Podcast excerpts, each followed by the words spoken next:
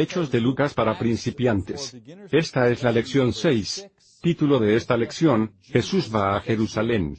Esta es la parte 1 de esta sección en particular. Estudiaremos desde Lucas, capítulo 9, versículo 51 hasta el capítulo 11, versículo 54. Veamos el enfoque que usamos en el estudio del Evangelio de Lucas. Está basado en sus movimientos. Parte 1, el comienzo, capítulo 1 hasta el capítulo 3. Va desde su nacimiento hasta su bautismo por Juan.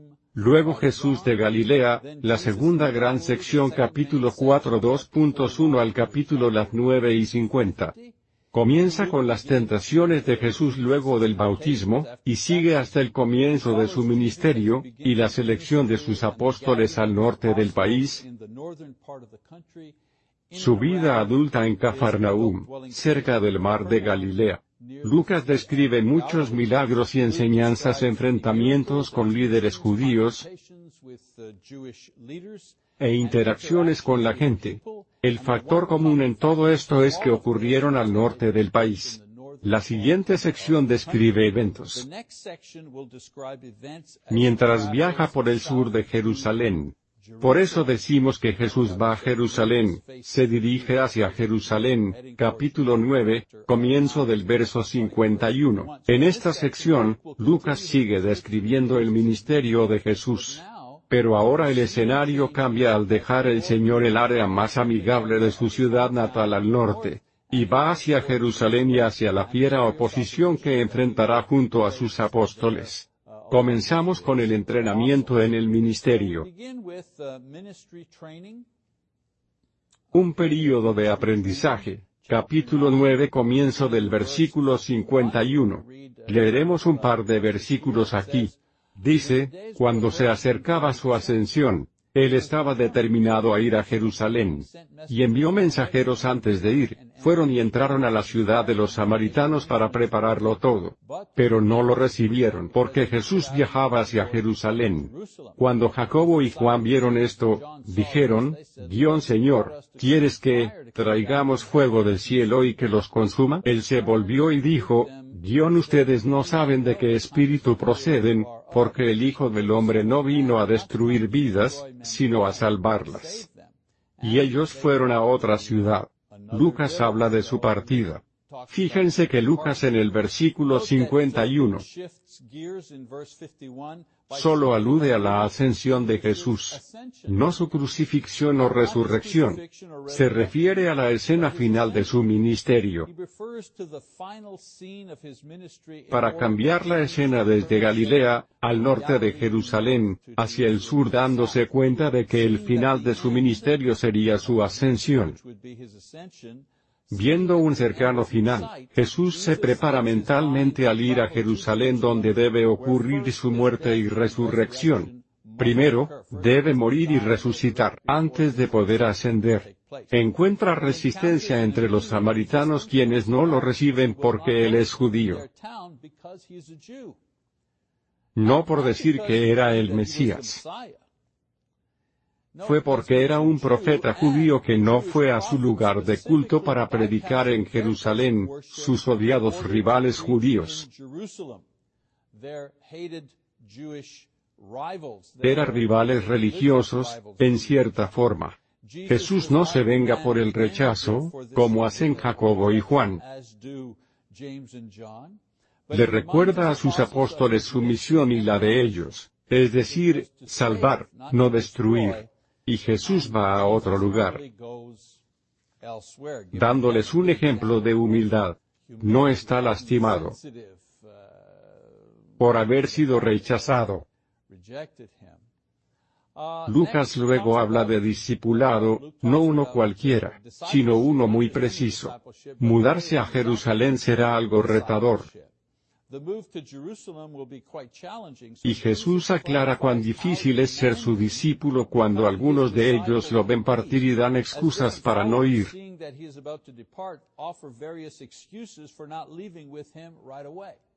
Leamos el versículo 62. Dice, Jesús le dijo, guion nadie que tome el arado, y vuelva la mirada es digno del reino de Dios. Jesús recuerda a los discípulos, a los dudosos, que al ser uno de ellos no pueden mirar atrás.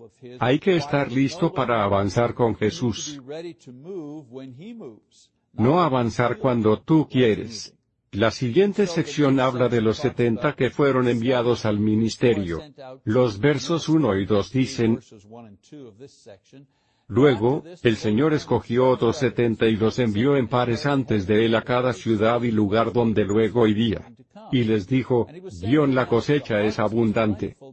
Pero los trabajadores pocos. Pedid al Señor de las cosechas que envíe trabajadores. Estos son enviados a preparar su camino a los lugares a los que visitará al sur, para no llegar a ninguna ciudad o lugar sin anunciarse. Estos irán antes de él para anunciar su llegada.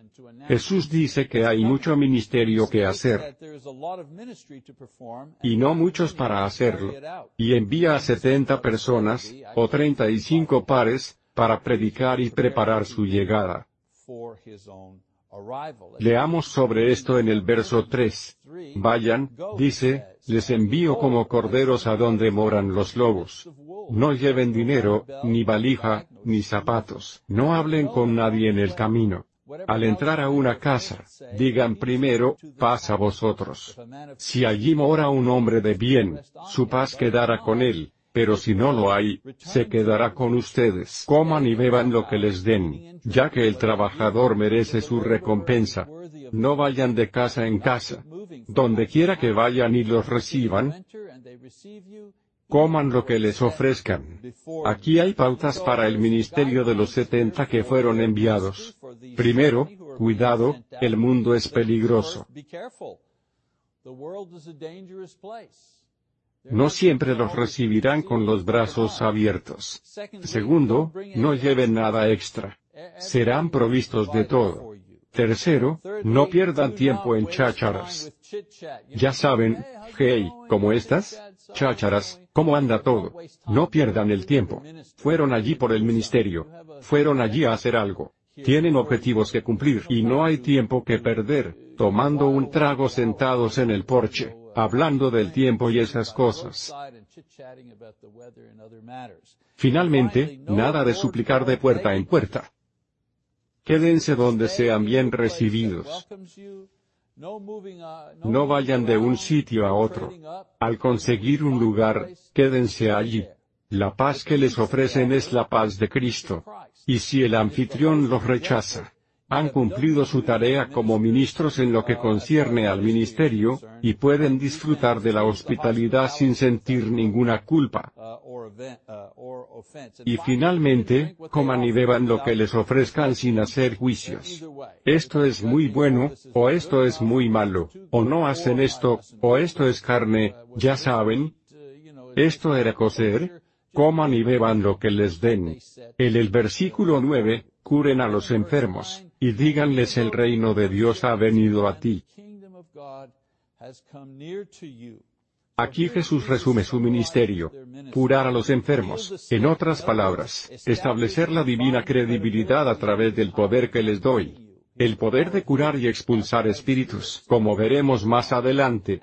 Y la segunda parte, prediquen la palabra. Den la buena nueva. Estas dos cosas van juntas. Los milagros darán credibilidad a su prédica. Luego leemos los versos 10 a 16. Donde quiera que entren y no los reciban, vayan a la calle y digan, incluso la tierra de su ciudad pegada a nuestros pies, nos la sacudimos, y nos lamentamos por ustedes no lo duden, el reino de Dios está cerca. Les digo, será mejor ese día para Sodoma que para esta ciudad. Ay de ti, Corazín. Ay de ti, Bethsaida.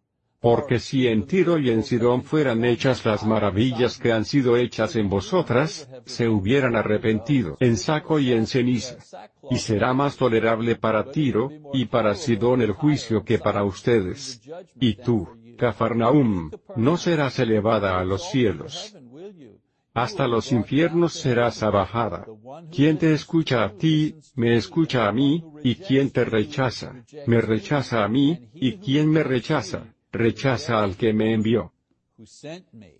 El juicio de Dios debe motivar a los que escuchan y a los que hablan. Los oyentes se pierden si no creen que Jesús es el Hijo de Dios, el Mesías. Y los hablantes deben recordar a los oyentes que hay una consecuencia definitiva para los que no creen. A veces la gente dice de un predicador, predica un sermón poderoso, sólido, y sentí que se refería a mí. Y lo decimos como broma. Es la palabra de Dios, así que es serio. Si el pastor o maestro habla de juicio por venir, eso no tiene nada de gracioso. Es un asunto muy serio. Es un asunto bíblico. Y el oyente debe atender al mensaje. Y el hablante está obligado a dar el mensaje, no en cada clase, no en cada sermón, pero para predicar todo el consejo de Dios. Se debe predicar como uno es salvo, y las consecuencias de rechazar la salvación. Y eso es lo que Dios hace aquí. El autor menciona ciudades y naciones, destruidas por Dios por su falta de fe. Una advertencia de que Dios se ocupa de las almas, y Dios juzgará a todos en el juicio final.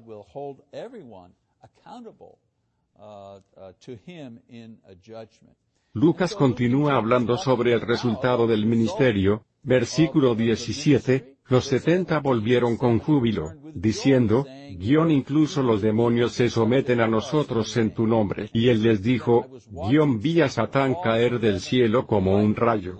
Les he dado la autoridad para pisar sobre serpientes y escorpiones, y vencer a su enemigo y nada los herirá.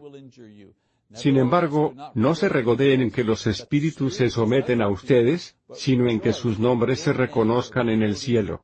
Los discípulos volvieron particularmente contentos por poder expulsar espíritus en el nombre de Jesús. Ya que Jesús los envió a sanar, este poder extra era como un boguno.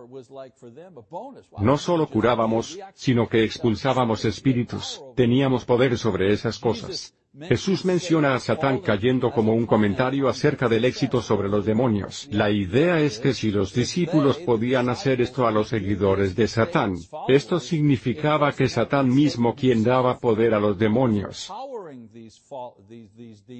también perdía su poder, era derrotado. Este poder implicaba que ellos, y nosotros como discípulos modernos, tenemos el poder de derrotar los planes y tretas, cuando habla de serpientes y escorpiones. Estos son símbolos de esas cosas, escorpiones y serpientes. Son animales que hieren, como las tretas y planes de diablo. Son cosas que hieren. Saber la verdad, conocer el Evangelio, nos da el poder sobre estos planes, y diseñadas para herir a los creyentes. Y el Señor termina ayudando a estos hombres mostrándoles el alcance de su victoria espiritual sobre los espíritus malignos. La victoria real, dice Jesús, obtenida para ellos por Él, causa de eterna alegría, es que tendrán vida eterna en el cielo. Sí, alégrate de que expulsas espíritus y de que ejerces un ministerio exitoso pero alégrate más porque tu nombre ya está escrito en el libro de la vida. Estás salvado, tu lugar en el cielo está seguro. Luego viene una oración. Lucas escribe, en ese tiempo, él se regocijó en el Espíritu Santo y dijo, Guión te alabo Padre, Señor del cielo y la tierra, que has ocultado estas cosas de los sabios e inteligentes y se lo has revelado a los humildes. Sí, Padre, ya que esto te agradaba. Esto me ha sido dado por mi Padre. Y nadie conoce mejor a su Hijo que su Padre, y nadie conoce mejor a su Padre que su Hijo, y aquellos a quien el Hijo les presenta al Padre. Se volvió a los discípulos y les confió, guion bendito los ojos que ven lo que ustedes ven, y les digo que muchos profetas y reyes desean ver las cosas que ustedes ven y ellos no pueden, y escuchar lo que ustedes oyen y ellos no oyen. La oración de Jesús trata sobre la verdadera razón por la que ellos deben regocijarse. Han experimentado el poder espiritual, y están alegres y felices por tener esa experiencia. En el pasado otros sintieron y usaron el poder de Dios para hacer milagros y curaciones, incluso resucitar muertos, como Elías. En Segundo de Reyes, capítulo 4, leemos sobre resucitar a los muertos. Otros pudieron hacerlo en el pasado. Sin embargo, Jesús dice, fueron privilegiados para conocer y servir al Mesías, el Hijo de Dios vivo. Algo que solo pudieron desear aquellos hombres y mujeres de fe del pasado, que vinieron antes de ellos. Sí, algunos en el pasado tuvieron la alegría de ejercer el poder de Dios, pero no tuvieron la oportunidad y experiencia maravillosas de servir a Jesús el Mesías en persona. Y Jesús no solo se regocija por ellos, sino que alaba al Padre por revelarse a la humanidad al dar su precioso conocimiento a hombres y mujeres sencillos del mundo.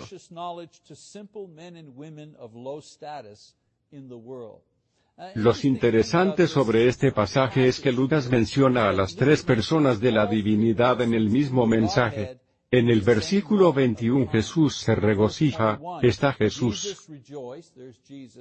En el Espíritu Santo, allí está el Espíritu Santo, mientras alaba al Padre. Solo quise detallar esta particular forma en que Lucas cita a la Trinidad. Y ahora veamos la parábola del buen samaritano. Capítulo 10. Esta parábola solo aparece en el Evangelio de Lucas, y se da en respuesta a una pregunta hecha a Jesús por un letrado. Leemos el versículo 25 al 29. Un letrado se levantó y para probar a Jesús, preguntó, guion maestro, ¿qué tengo que hacer para heredar la vida eterna? Jesús replicó, ¿qué está escrito en la ley? ¿Cómo la interpretas tú? El hombre dijo, ama al Señor tu Dios con todo tu corazón, con todo tu ser, con todas tus fuerzas y con toda tu mente y tú, prójimo como a ti mismo. Bien contestado le dijo Jesús, haz eso y vivirás. Pero él quería justificarse, así que le preguntó a Jesús, guion, ¿y quién es mi prójimo? Esta pregunta viene luego del comentario de Jesús en su oración sobre los discípulos, y sus nombres registrados en el cielo. El letrado prueba a Jesús preguntándole algo cuya respuesta ya el letrado sabe con la intención de rebatirlo y desacreditar a Jesús. Algunos estudiosos piensan que este letrado se ofendió por los comentarios hechos por Jesús sobre el cielo y sus discípulos por su fe en él. Hace la pregunta para comenzar un debate con Jesús. El letrado está allí sentado, Jesús dice su oración, elogia a sus discípulos, y dice, están bendecidos porque trabajan conmigo, y porque sus nombres ya están en el cielo. El letrado quiere poner eso a prueba, y hace la pregunta. Fíjense que Jesús pregunta al letrado para que él mismo responda su pregunta. ¿Cuál es el mandamiento más importante? El letrado responde correctamente citando el pasaje correcto y Jesús confirma que su respuesta es correcta de acuerdo a la ley. Por ejemplo, si amas a Dios, y amas a tu prójimo como a ti mismo, tendrás vida eterna. Pero aquí está la salvedad. Los judíos y los letrados en particular, eran buenos en manipular o eludir la ley de Dios para hacer lo que ellos querían, pero aseguraban respetar la ley. Encontraron lagunas. Por ejemplo, se divorciaban de sus esposas. Con cualquier pretexto, si no cocinaban bien, si envejecían, cualquier pretexto pero luego decían que respetaban la ley, porque cumplían con ella dando a la esposa un certificado de divorcio. Decían, no he hecho nada malo. Abandono a mi esposa porque no me gusta como cocina, ya no me gusta. Es la única razón que tengo, pero hago lo correcto ante Dios. ¿Por qué? Porque hago lo que Moisés dijo. He escrito un certificado de divorcio. Se lo he dado, y la he votado. He hecho lo que Dios me pide que haga. Así que todo está bien. Pensaban que obedecían la ley escrita. Pero no obedecían el espíritu de la ley. Así que este letrado se justificaba de la misma forma. Los judíos hacían una distinción en relación al prójimo. Para algunos judíos solo los demás judíos eran prójimo. Para otros, solo los que pertenecían a su tribu o su familia eran considerados prójimo. Así que la pregunta no era cómo obtener la vida eterna sino, ¿quién es mi prójimo? A diferencia de la primera pregunta que el letrado sabía. Jesús responde esta ya que al hacerlo, corregirá la visión errada del letrado sobre quién es en realidad su prójimo. Y esa es la razón de la parábola que sigue. Leemos en el versículo 30, Jesús le respondió, guion bajaba un hombre de Jerusalén a Jericó, unos ladrones lo robaron, golpearon y se fueron dejándolo medio muerto. Pasó un sacerdote quien, al verlo, siguió de largo. Pasó un levita, y al verlo, siguió de largo. Pero un samaritano que iba de viaje pasó y, viéndolo, se compadeció de él. Se acercó, curó sus heridas, con vino y aceite las vendó, lo montó sobre su cabalgadura, lo llevó a un alojamiento y lo cuidó. Al día siguiente, sacó dos denarios y se las dio al dueño del alojamiento. Le dijo, cuídemelo y lo que gaste usted de más, se lo pagaré cuando yo vuelva. ¿Cuál de estos tres piensas que demostró ser el prójimo del que cayó en manos de los ladrones? Guión el que se compadeció de él, dijo el letrado. Anda entonces y haz tú lo mismo concluyó Jesús. Jesús crea la historia del samaritano. Esta sería una persona perteneciente a un grupo rechazados por los judíos porque los consideraban bastardos por su ascendencia judía y gentil, y Jesús comienza su historia sobre un viajante al que roban, golpean, desnudan y casi matan en un camino solitario cerca de Jerusalén y Jericó. Conocemos la historia. El sacerdote y el levita quienes sirven en el templo de Jerusalén lo ven pero no lo ayudan. Sé que algunos dicen que no lo ayudaron. Porque no querían contaminarse ceremonialmente por tocarlo, y no podrían haber servido en el templo. Esto es inexacto por varias razones. Primero, ellos iban de bajada, lo que indica que venían de Jerusalén, no iban a Jerusalén. Ya ellos habían servido en el templo. No había problema en contaminarse y no poder servir en el templo. Segundo, a menos que examinaran al hombre. Para saber si era circunciso o no, no podían saber si era gentil o judío pudo haber sido un sacerdote. Tercero, se volvían ceremonialmente impuros. Si tocaban un leproso o un cadáver, pero el hombre herido no era un muerto ni un leproso. Jesús presenta al personaje principal, el viajero samaritano, quien se detiene y ayuda al herido, lo lleva a un hostal para curarse de sus heridas. Es de hacer notar el dinero que deja. Los dos denarios que deja, eso pagaba dos meses de cuidado por adelantado. Es un gesto enormemente generoso el cuidar de este hombre. Luego de contar la historia, Jesús pregunta al letrado. En realidad eran tres preguntas. Una pregunta abierta y dos cerradas.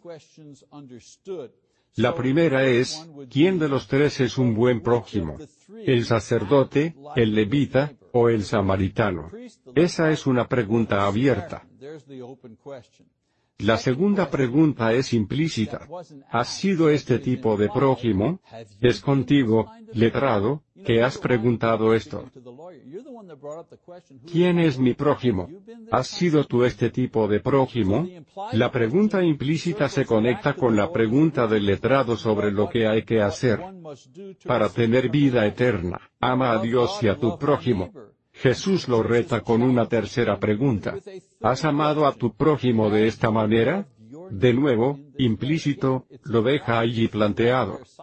Pero la pregunta está allí. El letrado responde vacilante aceptando que el prójimo es el misericordioso. Fíjense aquí, ni siquiera pronuncia la palabra samaritano. Dice, el que se apiadó de él, él fue el buen prójimo. Jesús mostró cuál era la idea del letrado. La cual era la idea de que mi prójimo es quien yo decida. Jesús revela la laguna legal en la ley, pero lo revela también en la vida espiritual de que el letrado no era una persona piadosa. No amaba a otros como debía. Ni siquiera podía pronunciar la palabra samaritano. Y Jesús le dice, arrepiéntete y haz lo que implica el mandato. Mi prójimo es quien necesita ayuda.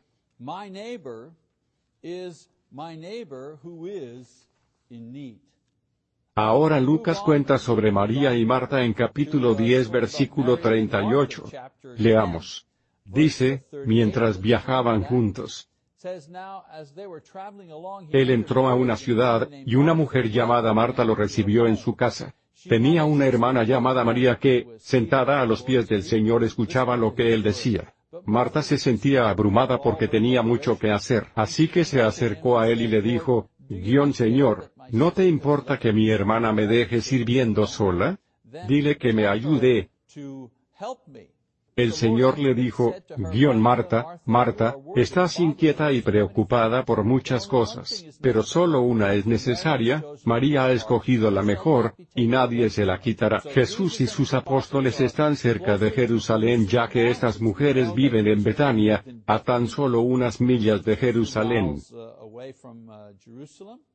Lucas nos deja entrever a estas dos discípulas que se disputaban el trabajo de atender a Jesús y los doce apóstoles. En esta escena vemos que se ofrecen dos cosas, dos cosas importantes, una, comida para el cuerpo, preparada por Marta quien quiere la ayuda de María. Estaba cocinando y quería que su hermana la ayudara. Y luego tenemos la comida del alma que Jesús provee con sus enseñanzas. Ambas cosas son importantes, pero una lo es más, alimentarse de la palabra de Dios, eso es más importante que comer comida. Al contestarle a Marta de esa manera, Jesús destaca esta realidad y verdad. María escogió la más importante de las dos. Lo que no se dice es que Marta y María Pudieron sentarse a escuchar y luego servir la comida. A veces pensamos, que no somos justos con Marta, pero no había apuro con la comida. Jesús no exigía la comida. Podían escucharlo y luego cocinar eso también hubiese estado bien. Otra sección. Como orar según los versículos 1 al 4. Leamos, capítulo 11 2.1. Un día estaba Jesús orando en cierto lugar y al terminar, le dijo uno de sus discípulos, guion Señor, enséñanos a orar, así como Juan enseñó a sus discípulos. Y Jesús dijo, cuando oren, digan, Padre, santificado sea tu nombre. Venga tu reino. Danos nuestro pan de cada día. Perdona nuestros pecados, así como perdonamos a aquellos que nos ofenden. No nos dejes caer en tentación. Un discípulo de los setenta pide orientación sobre cómo orar en general, así como Juan indicó a sus propios discípulos. Y Jesús responde con un modelo de oración, y la actitud que se debe tener al orar. El modelo que Jesús ofrece es una versión abreviada. De la oración que él dio en el Sermón de la Montaña. Lo particular es el ejemplo que da, y que solo aparece en el Evangelio de Lucas. Leamos el ejemplo. Uno de ustedes tiene un amigo y a medianoche va y le dice, amigo, préstame tres panes, pues se me ha presentado un amigo de viaje y no tengo nada que ofrecerle. Y el que está adentro le contesta, no me molestes, ya está cerrada la puerta, y mis hijos y yo estamos acostados. No puedo levantarme a darte nada. Les digo que, aunque no se levante a darle pan por ser amigo suyo, sí se levantará por su persistencia y le dará cuanto necesite. La historia ilustra la virtud de la persistencia porque Jesús concluye que el hombre recibe lo que pide, no por necesidad o amistad, sino porque no para de pedirlo. Sigamos leyendo, versículo 9. Les digo, pidan y se les dará, busquen y encontrarán, llamen y se les abrirá. Porque el que pide, recibe, el que busca, encuentra, y al que llama, se le abre.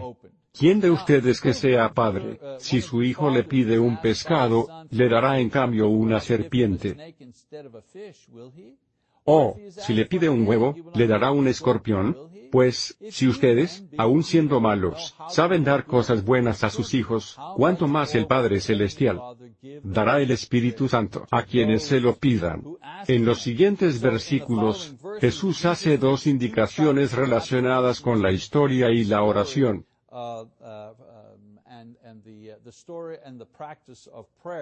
Primero, sigan pidiendo, buscando e intentando. La oración es un acto de fe. Y nuestras oraciones continuas inspiran fe y desarrollan la paciencia en nosotros. Es la forma primaria de ejercicio espiritual siempre son contestadas de acuerdo a la voluntad y tiempo de Dios, no de acuerdo a nuestro tiempo. Segunda lección, Dios sabe lo que debe darnos. Los padres humanos dan buenos regalos a sus hijos, y saben qué dar a cada uno de sus hijos. Jesús dice que lo mismo pero a un nivel superior, lo sabe nuestro Padre Celestial. Nombra al regalo más grande, el Espíritu Santo, quien nos levantará de entre los muertos. Romanos capítulo 8 versículo 11. Ahora Lucas describe un ataque y una advertencia a los fariseos. La siguiente sección larga habla sobre el conflicto entre Jesús y los fariseos. Ahora que se encuentran cerca de Jerusalén, los ataques de los fariseos ubicados acá, se intensifican. Leemos el versículo 14. Dice, Jesús expulsaba un demonio de un mudo. Cuando salió el demonio, el mudo habló, y la gente se quedó asombrada. Pero algunos dijeron, este expulsa demonios por Beelzebú, príncipe de los demonios. Lucas cuenta que los ataques intentan desacreditar sus milagros como obras del diablo. En los versos 16 al 28, Jesús responde que si el diablo trabaja contra sí mismo expulsando demonios en el nombre de Jesús, significa que está dividido y derrotado. Si por el contrario, Él expulsa demonios por el poder de Dios, y los fariseos están en contra de Él, quiere decir que ellos están de parte del diablo. Leemos el versículo 23 donde Jesús dice, Aquel que no está conmigo, está contra mí, y el que conmigo no recoge, esparce. Esto es para los fariseos. En el versículo 29 al 36, alguien de la multitud retó a Jesús pidiendo una señal. Hablaban de un milagro de la naturaleza. Como en la época de Moisés, agua de una roca, o maná del cielo, un milagro de la naturaleza. Y Jesús profetiza que Él les dará un milagro espectacular, el cual es su propia resurrección. Pero no entendieron esa referencia, es decir, el signo de Jonás, y debido a su falta de fe, no podrán ver ese milagro. Cuando ocurra, Él les anuncia ceguera y oscuridad debido a que lo rechazan. Ahora, la idea de que su luz es oscuridad Es una forma de decir que lo que ellos creen es cierto, lo cual sería su luz, y que Él no es el Mesías, en realidad es oscuridad, no es cierto, y no guiará sus pasos. En otras palabras, son guiados por la noción de que Él no es el Mesías. Así que basan sus decisiones y acciones en lo que creen es cierto y de hecho es falso. Lo que Jesús dice es, si tu luz, la verdad que sigues, en realidad es oscuridad, es una mentira, nunca hallarás tu camino. Y esta luz no podrá guiarte. Él termina su respuesta diciendo que si aceptan la verdad sobre Él, de que Él es el Mesías, tendrá la luz que los guíe.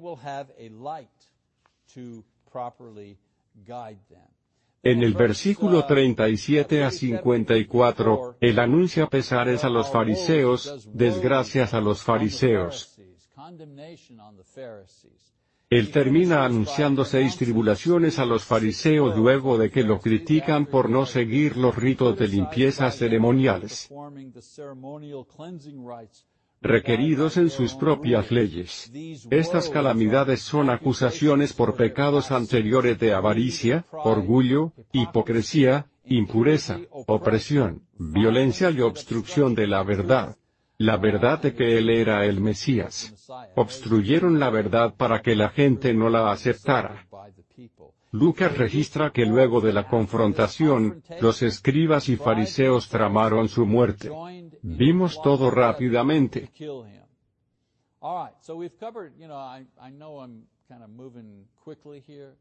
Hemos estudiado varios eventos en esta sección. La observación de los eventos ocurridos mientras Jesús viajaba a Jerusalén es el tema principal acá. Hay una lección, muchas lecciones, pero me parece que la principal es la siguiente. Nosotros, ustedes y yo, somos los setenta de hoy. No somos apóstoles, solo hay un grupo de apóstoles. Los testigos del bautismo de Jesús y de su resurrección. Esos fueron los dos requerimientos, y el ser llamados por Jesús, claro, pero esos fueron los requisitos. Solo hay doce apóstoles, los doce originales, y uno que ocupó el lugar de Judas, y luego el apóstol Pablo que fue seleccionado luego. Pero esos son todos. Cuando alguien dice, soy un apóstol moderno, no lo eres, no calificas para ello. Pero somos parte de los setenta emisarios. Solo son doce y son distintos a nosotros. Nuestro modelo son los setenta. Nuestro trabajo es proclamar el Evangelio a nuestro prójimo y nuestra nación, y reafirmarlo con la pureza de nuestra vida y obras. No podemos hacer milagros. No se nos otorga eso en nuestra generación. Lo que podemos hacer es proclamar el Evangelio clara y apasionadamente. Dar poder al Evangelio a través de la vida que vivimos.